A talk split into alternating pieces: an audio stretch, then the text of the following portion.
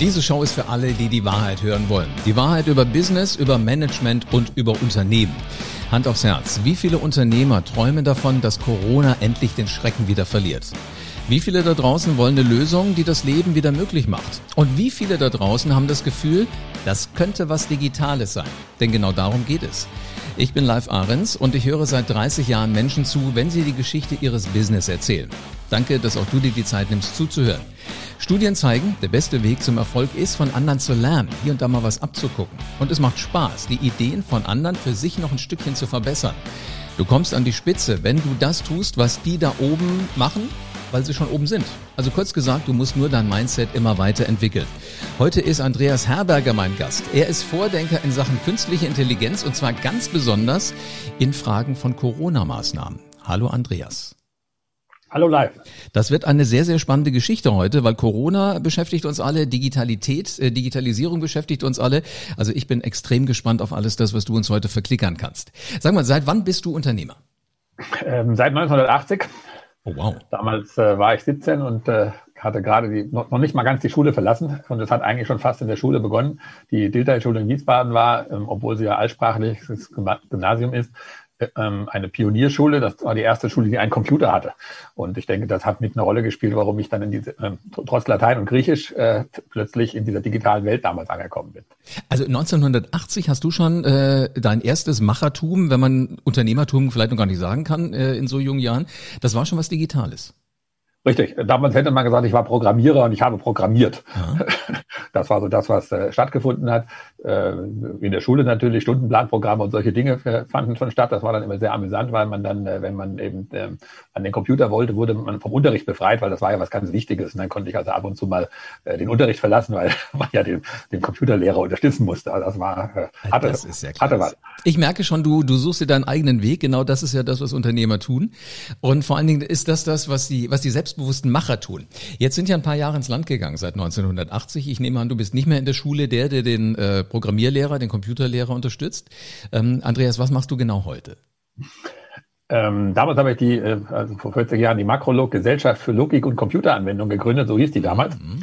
Äh, interessante Anekdote dazu war, dass sie eigentlich die Makrolog-Gesellschaft für Logikanwendungen heißen sollte und die Industrie- und Handelskammer sagte, nein, das ist viel zu abstrakt, da muss was Konkretes in den Namen rein. Und so ist dann der Computer dazu gekommen. Also wenn wir heute sehen, 40 Jahre später wären die Logikanwendungen durchaus äh, im Alltag angekommen. Das Ganze hat sich dann über die Jahrzehnte hinweg äh, in die Makro Content Management AG gewandelt. Die ist dann 2001 aus der GmbH hervorgegangen. Das war so die Zeit des neuen Marktes, wo wir auch glaubten, vielleicht haben wir da eine große Chance und vielleicht werden wir äh, explodieren und am neuen Markt äh, auftauchen. Heute rückblickend kann man, glaube ich, sagen, Gott sei Dank ähm, ist das nicht passiert, sonst wären wir vielleicht gar nicht mehr da. Ich wäre vielleicht reich, aber nicht mehr Unternehmer, wer weiß das.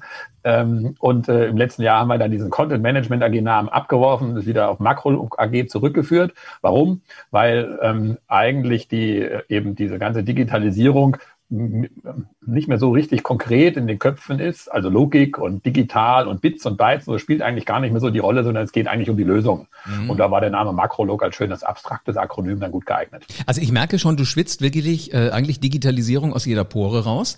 Jetzt ist ja aber das letzte Jahr das eigentlich das Jahr der Digitalisierung gewesen, wenn man mal so sagt, seitdem dieser Virus hier um uns alle rum ist. Aber du hast gesagt, äh, da wird nicht nur die Digitalisierung vorankommen, sondern da muss man auch irgendwie sich mit diesem Virus beschäftigen. Inwiefern hast hast du das gemacht? Äh, auch dazu muss man historisch wissen, dass ich Medizin studiert habe ursprünglich bis zum zweiten Staatsexamen. Also da gab es dann so eine wie auch immer geartete Affinität, die, äh, wo, wo das Virus vielleicht gar nicht so ähm, für mich jetzt gar nicht so ein Fremdkörper war, sondern wenn ich es jetzt gerade so in der Analyse überlege, tatsächlich Viren gibt's schon immer.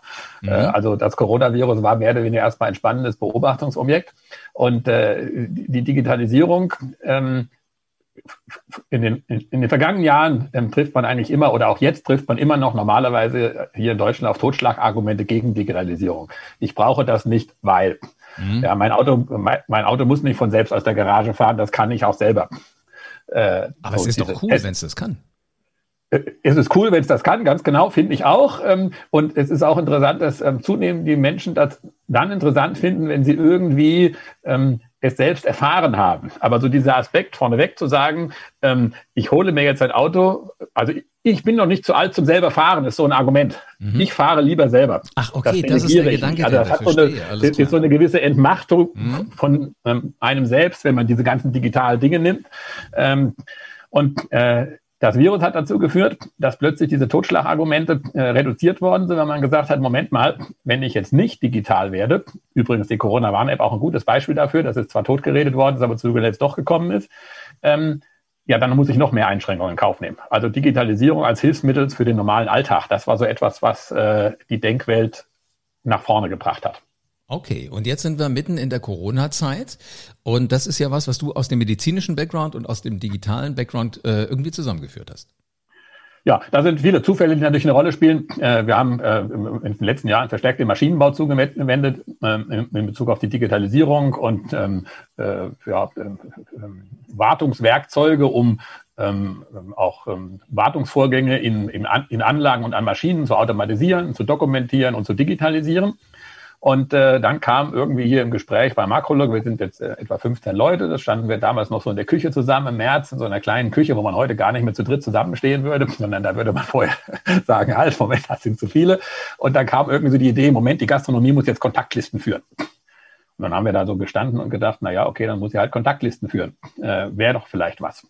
Äh, wir haben auch viel mit QR-Code schon vorher zu tun gehabt. Ähm, und plötzlich war diese Idee da, die sagte, Moment mal, dann machen wir doch eine Kontaktverfolgungs-App. Äh, wo man einen QR-Code aushängt und dann scanne ich das einfach, dann tippe ich das mit meinem Telefon ein dann funktioniert das. Mhm. Das war, man könnte sagen, einfach so eine Idee. Wir haben dann losgelegt, wir hatten die Technologie parat.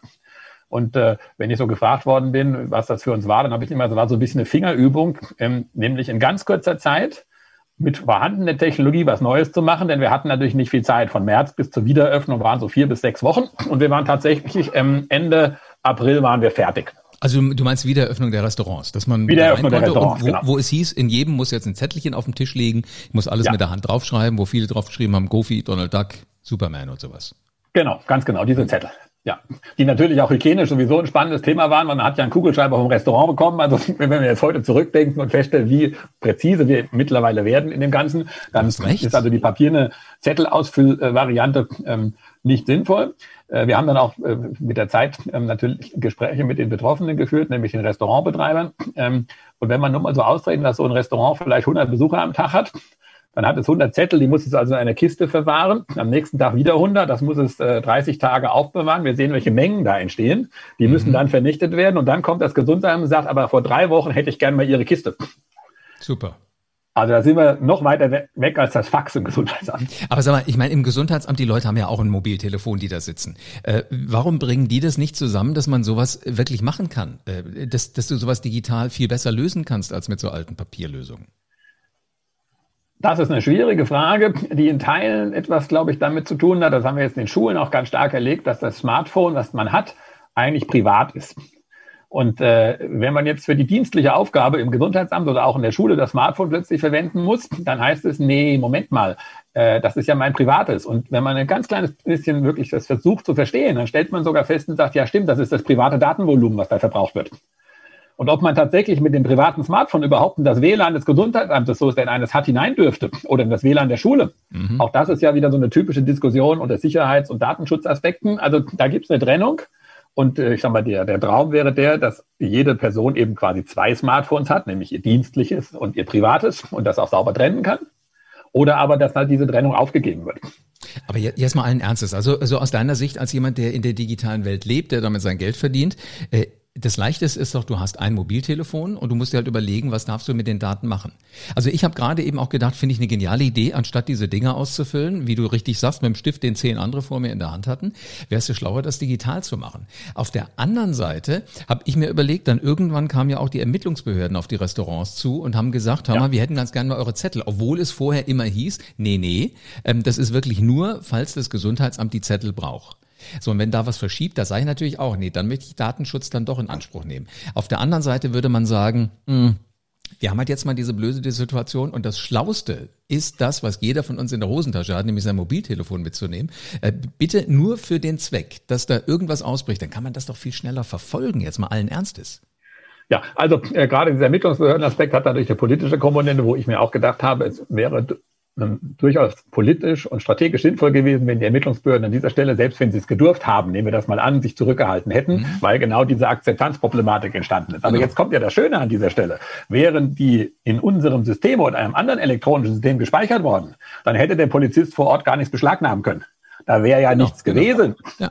Also das heißt, die Ermittlungsbehörde wäre in diesem Fall ins Leere gelaufen. Wir sehen, dass die klassische Methode viel schlimmer war unter dem Aspekt der Beschlagnahmung und des tatsächlichen unmittelbaren Handels als die digitale Methode. Denn jemanden zwingen, seinen Account freizugeben, ja, das kann auch die, der Polizist vor Ort noch nicht. Hm, sehr gut. Also eigentlich wären wir damit sogar sicherer gewesen, als wir es jetzt vermeintlich mit den Zetteln sind. Was mir übrigens auch mal auffiel, die Zettel lagen ja meistens da, bis du gegangen bist, weil du musstest ja auch draufschreiben, wann du wieder gehst. So, und dann bin ich einmal weggegangen von, von diesem Tisch und ich ging weg und ich ging weiter weg, drehe mich nochmal so rum und äh, ich saß nicht mehr da, aber der Zettel lag noch da. So, dann habe ich mir auch gedacht, super. Und der Nächste, der sich hinsetzt, der sieht gleich alles von mir. Telefonnummer, Adresse, weiß jetzt, dass ich nicht da bin. Hat in mir gleich auch mal so die Fantasie für einen wahrscheinlich kongenialen Thriller in meinem Kopf schon mal ablaufen lassen. Wo ich mir gedacht habe, super, der ruft jetzt gleich seine Kumpels an, sagt, wenn er euch beeilt, der ist nicht zu Hause. Dann Hervorragende Idee. Könnte, ja, vor allem hätte er auch gleich noch sein Smartphone herausnehmen können, gar nicht anrufen müssen, hätte einfach den Zettel per WhatsApp an seine Kumpels geschickt. Am besten noch direkt mit dem Link in Google Maps und dann kriegen die gleich noch den Routenplaner, wo sie hinfahren müssen. Also das lässt sich ja bequem zu Ende denken. Andreas, was ist geworden aus dieser Geschichte, dass man über einen QR-Code sich einfach in ein Restaurant eincheckt sozusagen? Ähm, eigentlich eine ähm, Erfolgsstory. Jetzt nicht direkt unter Monetarisierungsaspekten. Wir haben es von Anfang an kostenlos angeboten. Warum? Weil äh, musste ich mich hier intern an vielen Stellen immer wieder rechtfertigen, wie man auf die Idee kommt, ein Produkt kostenlos anzubieten. Aber wenn wir äh, Geld genommen hätten, dann wäre der Druck die Alternative im Papier zu benutzen, gerade bei den Gastronomen, die ja im, im, im Schwierigkeiten hatten, sehr groß gewesen und die hätten gesagt, naja, ich jetzt fünf Euro im Monat bezahle, was auch immer, dann bleibe ich halt beim Papier. Mhm. Das war also so mein Hintergedanke, warum wir kostenlos geblieben sind. Wir hatten dann einen äh, sehr schönen Zufall im August, äh, fing der Fußball wieder an. Und äh, wir haben das sehr schnell gemerkt, äh, nicht nur, weil ich auch Herberger heiße und dann der Sepp Herberger da eine gewisse Rolle spielt, äh, aber äh, wir haben dann ähm, der, der, das DFB-Konzept hieß zurück ins Spiel und wir haben auf unserer Website einfach gesagt, wir unterstützen das DFB-Konzept zurück ins Spiel. Und siehe da, wir hatten plötzlich einige tausend Fußballvereine, wenn man auf den Platz ging, wenn man zum Training ging, die mit Corona-Präsenz dann entsprechend äh, ihre Anwesenheit erfasst haben.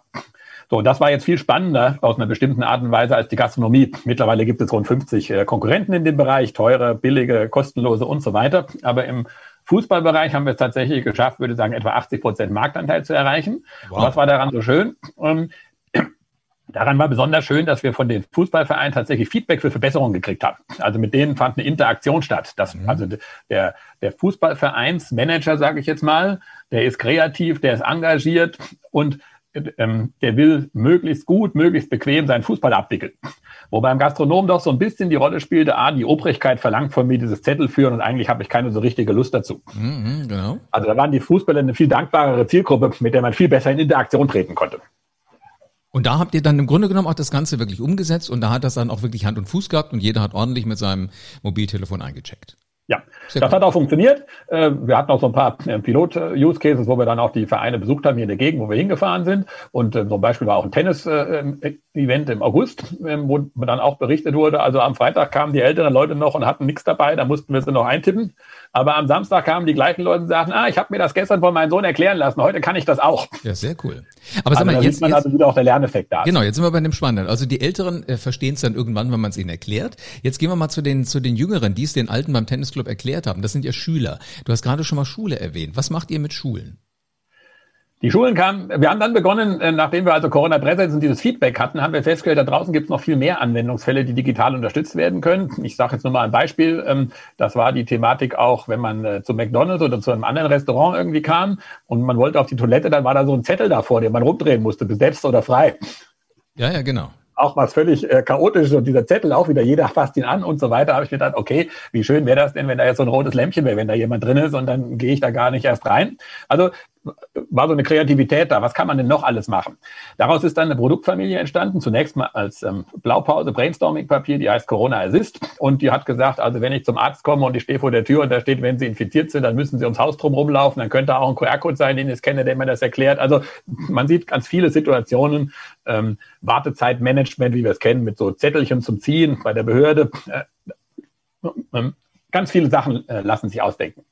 Und dann kam, ähm, äh, kurz vor den Herbstferien kam ähm, ein, ich habe ich hab, äh, ähm, äh, drei Kinder, zwei davon noch in der Schule. Und äh, dann kam also von, der, von einer Schule äh, ein Mail, wo drin stand, also wir müssen ja jetzt lüften und äh, jetzt kommen die Herbstferien. Unser Physiklehrer hat ein CO2-Messgerät gebaut und das wird in den Herbstferien ausprobieren, äh, wie das funktioniert. Dann saß ich vor diesem Meer und dachte, jetzt sind alle völlig bescheuert, die messen jetzt CO2 in der Schule. Das ist ja erstmal so, äh, man denkt CO2, äh, Atmosphäre nicht und CO2-Ausstoß und äh, was hat denn das jetzt mit der Schule und mit Lüften zu tun? Und vor allem mit Corona, das, die, die Verbindung habe ich jetzt Und vor allem mit Corona, genau. Also ich dachte völlig bescheuert, also was da draußen passiert. Es hat in dem Fall allerdings nur zehn Minuten gedauert, bis mir plötzlich klar wurde, Moment mal, CO2 hat was mit Atmung zu tun. Ah, und wenn wir CO2 im Raum messen, dann messen wir letztlich die Menge der Ausatemprodukte von Menschen. Ah, jetzt. Und wenn wir die Menge okay. der Ausatemprodukte von Menschen messen, dann sehen wir, aha, dann messen wir in gewisser Weise auch die, die Menge der möglicherweise ausgeatmeten Viren. Das ist aber wir schwer haben zwar keinen um direkten gedacht. Faktor, aber wir wissen, viel Ausatmung, möglicherweise viel Virus. Mhm, möglicherweise, jetzt wird's spannend, ja. Wobei, hatten die nicht so eine ganz einfache Lösung in der Schule gesagt, alle 20 Minuten Fenster auf?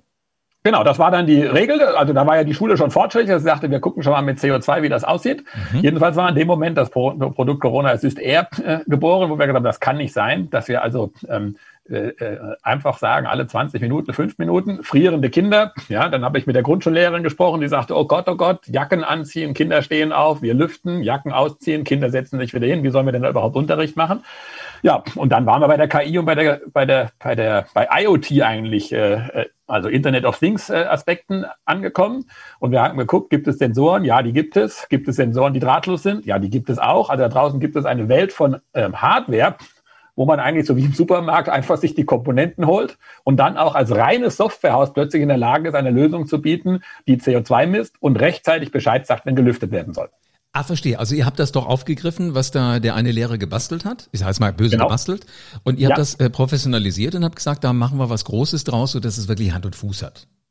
Ganz genau. Und zwar vor allen Dingen auch eine gewisse Intelligenz, die dazu führt, dass in einem Raum, der eben klein ist, mit vielen Kindern, vielleicht öfter als alle 20 Minuten gelüftet werden muss. Mhm. Und in einem anderen Raum, der groß ist und es ist vielleicht nur die halbe Klasse drin, wir haben ja mittlerweile auch den Split-Unterricht dann gehabt, dann kann man vielleicht für 30 oder 40 Minuten auf das Lüften verzichten. Und das Wichtige ist, man weiß, ob man das kann oder nicht. Also man macht keinen Blindflug mehr. Wie stelle ich mir das vor? Also ihr habt dann diesen Sensor, den der Lehrer gebastelt hat, den habt ihr irgendwo im Raum aufgestellt an die Decke gehängt, an die Wand gehängt. Wo, woher weiß ich denn jetzt? Also artikuliert er sich irgendwie, hupt der oder macht er die Fenster alleine auf oder wie geht ja, das dann? Der, der, der Sensor ist connected, das heißt, der sendet drahtlos seine Daten in die Cloud. In der Cloud läuft unser System und der Lehrer kann jetzt, wir wieder beim Smartphone, mit seinem Smartphone sich mit dem Sensor verbinden und bekommt dann einfach, macht es Pling, bitte in fünf Minuten lüften. Ach, wie cool. Wir zeichnen zusätzlich die Kurve auf des Verlaufs des CO2 im Raum, sodass man mhm. auch tatsächlich noch sehen kann, ähm, wie sich so ein Raum verhält, also wie schnell ist auch der Lüftungserfolg eingetreten. Und wir haben dann sehr schnell hier in Wiesbaden äh, mehrere Pilotschulen gefunden und auch einen sehr schönen äh, Piloten, den Biberbau. Äh, das ist ein Kinderhort, der nachmittags ähm, äh, dort Kinder beherbergt. Und äh, der war also völlig begeistert, weil er sagt, jetzt weiß ich endlich, wann und wie ich lüften muss. Ja, vorher hat er halt auch Blindflug gemacht. Den einen Eltern war es zu oft, die haben gesagt, meine Kinder frieren bei dir. Den anderen Eltern war es zu wenig, die haben gesagt, oh, meine Kinder, die haben aber eine riesige Infektionsgefahr, du lüftest ja zu wenig. Hm. Weißt du, was witzig ist, was du gerade erzählst? Ich saß neulich äh, mit, mit einem Kunden zusammen in so einem Konferenzraum mit so einem 12-Meter-Tisch. Er an einem Ende, ich am anderen. Also Corona-Abstände haben wir eingehalten. Und das Interessante war, auf der anderen Seite der Straße war eine Schule. Und wir saßen zusammen und der hat wirklich gesagt, wir achten drauf, 20 20 Minuten wird die gelüftet, der hat einen Wecker dabei gehabt, also so ein, so ein, so ein Eierdingens. Ja. ja. Und äh, das klingelte alle 20 Minuten, wir haben das Fenster auf, haben dann er an seinem Fenster, ich an meinem Fenster gestanden, frische Luft geatmet. Weißt du, wer die Fenster nicht aufgemacht hat? Die Schule. Die Schule gegenüber. Ja, also jetzt, wo du das erzählst, fällt mir das wieder ein, weil die wahrscheinlich dann so im Unterricht auch drin sind und wenn du nicht wirklich eine Erinnerung hast, wie der seine seine Eieruhr da, ähm, dann vergisst du es halt auch mal, ne?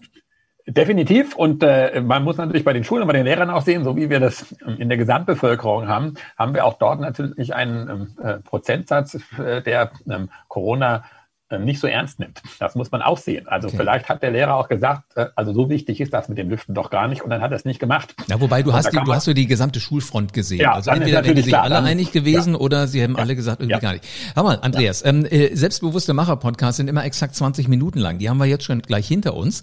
Ich möchte aber gerne mehr über dein Thema wissen. Hättest du Lust, dass du in eine weitere Folge nochmal kommst und wir ein bisschen weiter plaudern? Jederzeit gerne. Hat Sehr mir cool. großen Spaß gemacht. Und äh, die, ähm, äh, hat auch wieder neue Impulse gesetzt, äh, so aus dem realen Leben. Die Berichte sind hervorragend, weil das ist ja das, was man braucht, wenn man in, in seinem Kämmerchen vor dem Bildschirm sitzt, verliert man ja den Kontakt zur Realität ganz stark. Keine Sorge, ich hole dich da demnächst gleich wieder noch ein bisschen raus. Eins, zwei, vielen herzlichen Dank für die SED. Auf so einen Trichter musst du erstmal kommen, mein Lieber. Du, dass du sagst, äh, wir bauen da so ein Gerät, das misst die Luft und dann können wir gucken, wann gelüftet wird. Das nenne ich mal clever. Das ist ein richtiger, selbstbewusster Macher. So, und egal wie groß deine Bedenken und deine Zweifel sind, wie oft du dir jetzt gerade die Haare gerauft hast, gesagt hast, warum bin ich denn bitte nicht auf so eine Idee gekommen?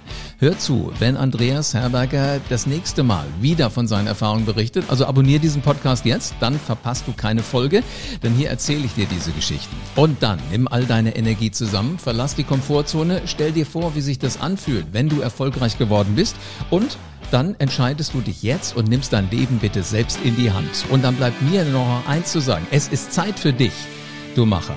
Leg los und veränder die Welt.